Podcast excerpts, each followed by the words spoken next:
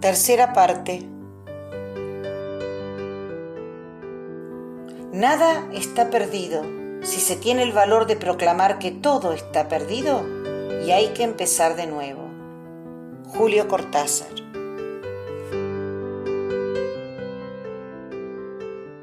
Capítulo 22. Millaleufú.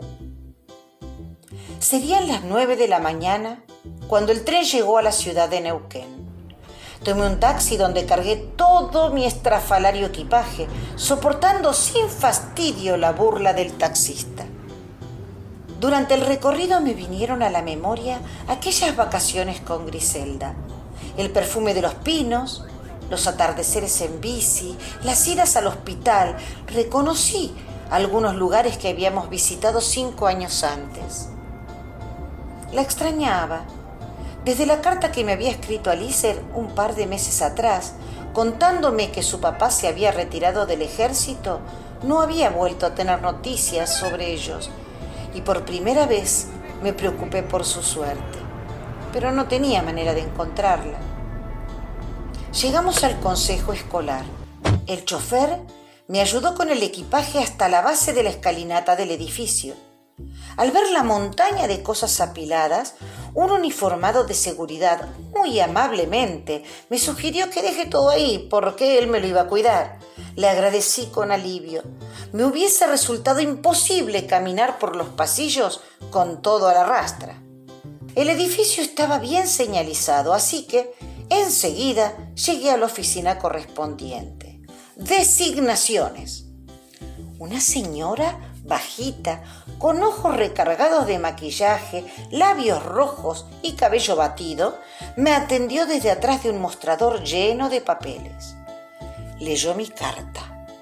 Me recorrió con la vista de arriba abajo y volvió a leer el telegrama. Me pidió que me sentara un momento y se fue hacia el fondo con el papel en la mano. Un mal presentimiento me retorció el estómago. El tiempo pasaba. Los empleados seguían trabajando como autómatas, sin notar que del otro lado del mostrador se definía mi vida. Al rato, la empleada volvió con otra mujer, también bajita, pero con dientes de conejo.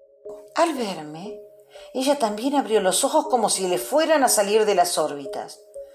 Después sacudió la cabeza en forma negativa y con un gesto de la mano invitó a la otra a ir nuevamente hacia el fondo. Otra vez me quedé sola. El latido de mi corazón era tan escandaloso que pensé que algún empleado se iba a acercar para pedirme silencio. Estaba aterrorizada. Me imaginaba volviendo a casa nuevamente rechazada. Me quería morir. Al rato volvieron las dos, sonrientes, relajadas. No sé si habrá sido porque era mi primer puesto docente, o porque yo parecía una nena, o una subversiva, o todo a la vez, pero las dos mujercitas me comunicaron su decisión. No podía iniciarme en una escuela de personal único, por eso me destinaban a la escuela número 127 de Milla donde trabajaría junto a una directora y otras tres maestras. Era jueves y había un micro hasta el pueblo. Aunque yo no sabía si ese cambio era una buena noticia, había imaginado lo peor. Por lo tanto lo tomé como un regalo. Así que sin preguntar nada, salí del consejo escolar con las indicaciones, la designación y el pasaje y me dirigí nuevamente en taxi a la terminal de micros. A las 13 saldría el colectivo, así que pude sentarme a almorzar un sándwich de milanesa enorme. Yo estaba de verdad hambrienta. Mientras comía, pude digerir lo que había sucedido. Era cierto que sin ninguna experiencia difícilmente podría manejar una escuela de personal único, pero ir a un pueblo con otras maestras y una directora no era lo que había planeado. Igualmente mi vida docente recién empezaba, así que tendría tiempo de ir a trabajar con los mapuches en una escuela para mí sola, donde pudiese desplegar todos mis sueños. Cuando compré el boleto me informé bien. De Neuquén a Chosmalal había siete horas. Una vez allí debía combinar con un micro hasta Millaleufú, dos horas más de viaje. En suma, de no haber inconvenientes, llegaría a mi destino a las once de la noche. Mmm, sonaba complicado, pero no tanto como para preocuparme. Seguro que algún ángel me iba a ayudar. El micro no era gran cosa, bastante viejo y sucio. Era de esos que mi tía Chichi solía llamar un Santa Milonguita, por el camioncito destartalado de Minguito, el personaje de la tele. Pero por mí podría haber sido una carreta que ya nada devaluaría mi entusiasmo.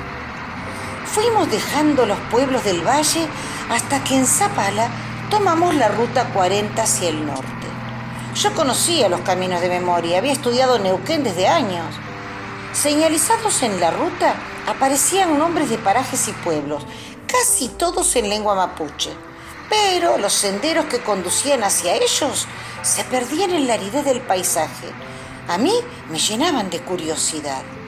Muy cada tanto una línea de sauces y pastos verdes marcaban un arroyo de agua cristalina y correntosa.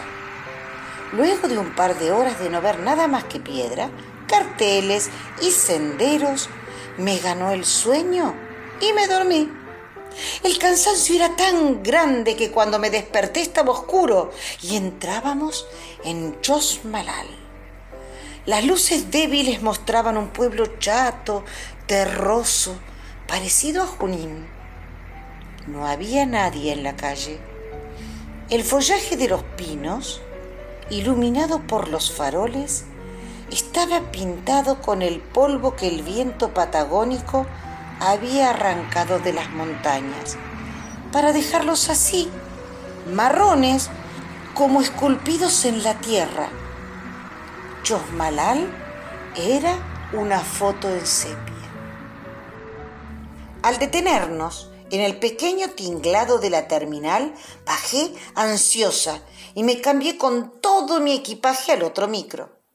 Le entregué el boleto al chofer y subí. El ómnibus era muy viejo, pero se veía limpio. Aunque estaba casi vacío, una chica, como de mi edad, vino a sentarse a mi lado. Esa es la cordillera del viento.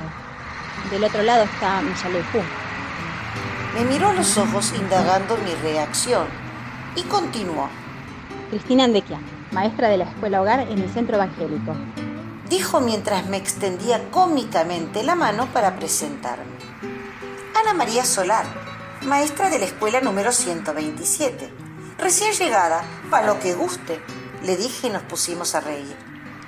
Cristina volvía de pasar sus vacaciones en la capital federal con su familia petiza, bastante gordita, pelirroja y llena de pecas. Su boca era muy grande y dispuesta a la carcajada. Entusiasmada me empezó a contar todo lo que se le pasaba por la mente. Me dijo que su escuela hogar estaba en las afueras, así que no visitaba mucho el pueblo, pero sabía dónde convenía hacer las compras y conocía, por habladurías, a muchos personajes que andaban por ahí. Yo la escuchaba extasiada. No me hacía falta hacerle preguntas porque era una máquina de hablar. Pero cuando me contó sobre el almacenero que de pobre pasó a rico al encontrar una pepa gigante de oro, tuve que interrumpirla debido a mi sorpresa. ¿Cómo que hay oro en Milla Leufú? Más bien, imagínate que en lengua mapuche, Milla significa oro y Leufú río. Cuando el oro dejó de ser negocio, las empresas se fueron pero los lugareños siguen buscando en las minas abandonadas y en el río con coladores, como las películas, y cada tanto tienen suerte. Vas a ver en los negocios hay pequeñas balanzas como en las joyerías de Buenos Aires. Los paisanos llevan bolsitas de tela llenas de polvo y pedacitos de oro. Casi siempre los estafan. Se aprovechan porque son analfabetos. De pronto se interrumpió divertida ver mi cara de sorpresa. ¿En serio? Es nuestro lejano oeste pero no hacemos películas para contarlos. Después me explicó que el oro era solo una changa, porque casi no quedaba. La mayoría de los que vivían en el pueblo eran empleados estatales y el resto eran comerciantes o se dedicaban a dar algún servicio. Las mujeres lavaban ropa, tejían o cosían, hacían conservas para vender afuera.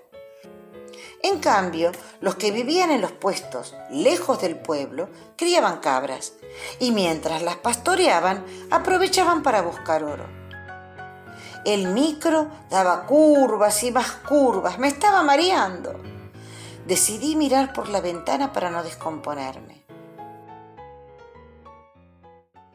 Ya eran más de las once de la noche y con la charla no me había dado cuenta de que las montañas se habían tragado a la luna.